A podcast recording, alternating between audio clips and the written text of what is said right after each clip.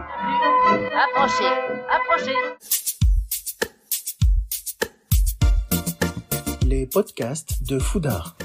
Des rencontres inoubliables, des entrevues, des news, parce que l'art est absolument essentiel. En prévision du festival Off d'Avignon en juillet prochain, j'ai eu la chance de rencontrer toute l'équipe artistique de la pièce Les Hauts de Hurlevent, une adaptation magnifique d'Esteban Perrois d'après l'œuvre d'Émilie Bronté. Automne 1817, Yorkshire de l'Ouest. Hurlevent, vieille et robuste bâtisse sans âge, la maison de famille trône depuis des siècles sur les landes désolées, perchées par magie noire au sommet du mont Gimmerton.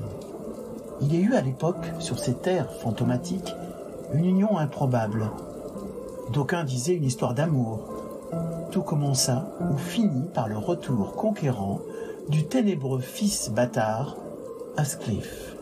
Son génial metteur en scène, William Mesguich, avec son talent et son charisme habituel, a eu la générosité de répondre à quelques-unes de mes questions.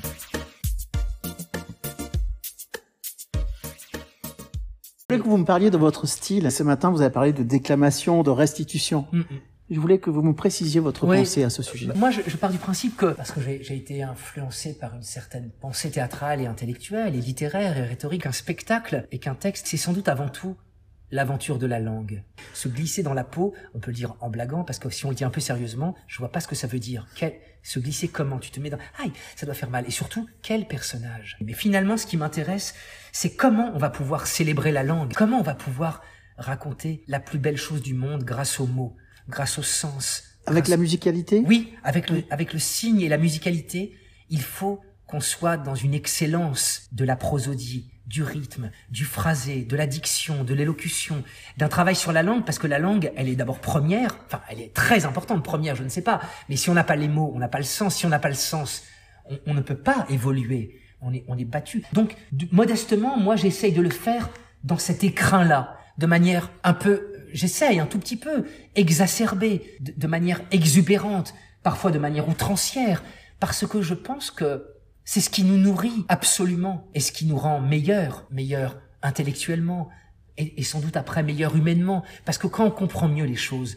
quand on surplombe davantage, on est moins dans l'affrontement. Alors j'essaie par, par, par un travail de précision, d'orfèvrerie, de, de conserver cette grâce qu'a la langue française. Sylvain Tesson, que j'adore, j'interprète dans les forêts de Sibérie notamment aussi, et je vais le faire à Avignon, euh, par- parle souvent de ça à mon niveau, très modestement. Je, je, je n'ai pas la prétention de dire que c'est moi qui ai raison. Vraiment, hein, je- je respecte d'autres pensées, d'autres envies, d'autres idées, d'autres manières de faire. En tout cas, c'est la mienne. Et je ne peux pas déroger à ça, sinon je ne serais pas tout à fait en accord avec ce que je pense au plus profond de moi et avec ce que j'ai appris depuis 25 ans, notamment auprès de quelqu'un comme Pierre Debauche, qui est le fondateur du Théâtre des Amandiers à Nanterre, qui est un immense homme de théâtre, qui est mort il y a trois ans maintenant, qui a été le professeur de, de mon père au Conservatoire national d'art dramatique et mon professeur 25 ans plus tard à l'école d'Agen, au Théâtre du Jour, à l'école d'Aquitaine. Et j'ai appris beaucoup auprès de Pierre, qui était un magicien, qui était un maître de, de l'élégance, l'envie que j'ai, c'est- cette réflexion. J'ai bien compris que vous aviez une vision euh, très globale Mhm. de- du spectacle Mhm. et c'est formidable Mhm. pour un metteur en scène. Et je voulais, parce que par rapport à cette œuvre qui est quand même euh, Ouais. immense, Iconique, enfin. voilà, et quelles sont les tonalités que vous vouliez donner?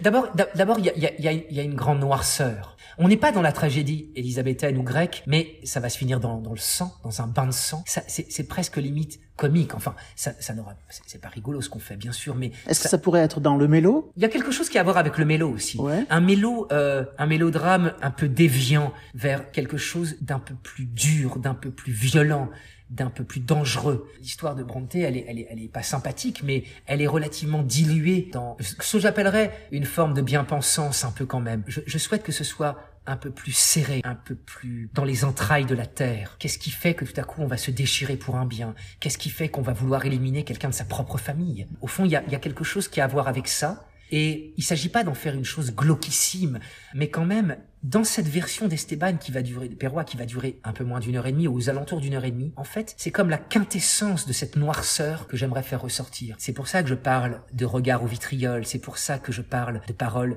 qui tranchent, c'est-à-dire qu'on est toujours dans quelque chose pas d'excessif, mais oui, d'assez extrême Mhm. dans la manière de se comporter. de Très intérieur, C'est quoi. très intérieur. Là, parce que l'écriture d'Esteban, et c'est une sorte d'invention, parce que c'est pas une adaptation, il a écrit un texte d'après l'œuvre originelle.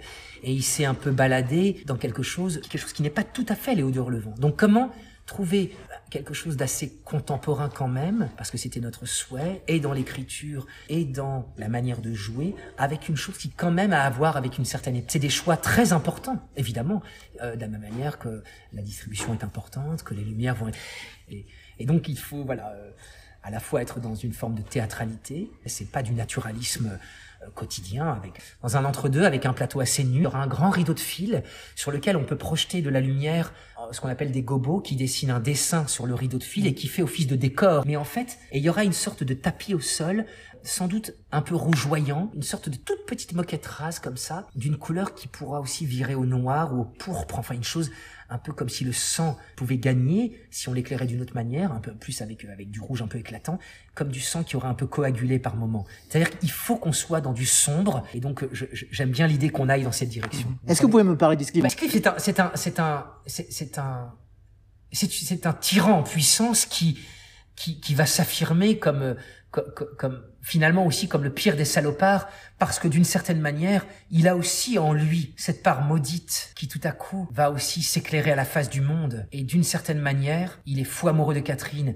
et relativement faible devant Catherine, qui a comme la main mise, parce qu'elle a, elle a aussi une personnalité très, très puissante et qu'elle s'en laisse pas compter. Et en même temps, il est à l'égard des autres d'une violence sans nom. Disons que l'amour, ou en tout cas la tentative amoureuse, le, le fait perdre un peu de sa force, mais que par ailleurs, il est euh, une sorte de... Enfin, je sais pas. C'est pas Caligula, mais oui, mais mais à un moment donné, par exemple, il y a un fauteuil. euh, on voit Hindley au début, le frère banni, enfin bafoué, qui va s'asseoir dedans, mais on sent bien qu'il est plus le maître dans ce fauteuil. Et c'était le fauteuil du père. Donc c'est le fauteuil dont on dont ont hérité les, fils et dont a hérité la famille, comme si on perpétuait aussi la mémoire du père qui était le maître, hein, Ernest Earnshaw. Quand tout à coup, Heathcliff va y aller, c'est un moment donné où je vais dire je suis le propriétaire de Relevant, comme s'il était sur un trône. C'est Richard III, c'est Macbeth, c'est Caligula, c'est Néron, sans affect, qui, qui ne pense qu'à une chose, éliminer l'autre pour prendre toute la place, qui ne demande qu'à sortir et qui va sortir de la pire des manières. Il y a une part aussi de folie en Heathcliff parce qu'il est devenu fou, parce qu'il va être le propriétaire. Mais c'est ça. Est- Est-ce qu'il aime Catherine ou est-ce qu'il aime la maison, la propriété Je pense que ça va se mélanger, on va voir, parce que l'histoire de- de- d'Esteban, elle est, elle est assez fulgurante. Il a écrit vraiment la fin Ouais. euh, de Hurlevent, de, de l'histoire de- de- d'Émilie Brontë, qui littéralement trouve une issue. Je crois que cette issue, mais vraiment, comme dans Titus Andronicus, comme dans Macbeth, comme dans Richard III, comme dans Hamlet, où les morts s'accumulent, eh bien, cette issue, elle est tragique. Ça finira dans un bain de sang collectif terrifiant. Heathcliff est également englué. Simplement, au moment où nous on démarre, il va prendre le pouvoir. Il revient? C'est le moment où il C'est le revient? moment où il revient. C'est là qu'on commence quasiment. On, on commence au moment là que Hindley euh, va, va perdre tout et Heathcliff va devenir le maître du, de Hurlevent. Et Catherine, elle fait partie des murs. Elle est, elle est concomitante à ce lieu-là, à cette vie-là.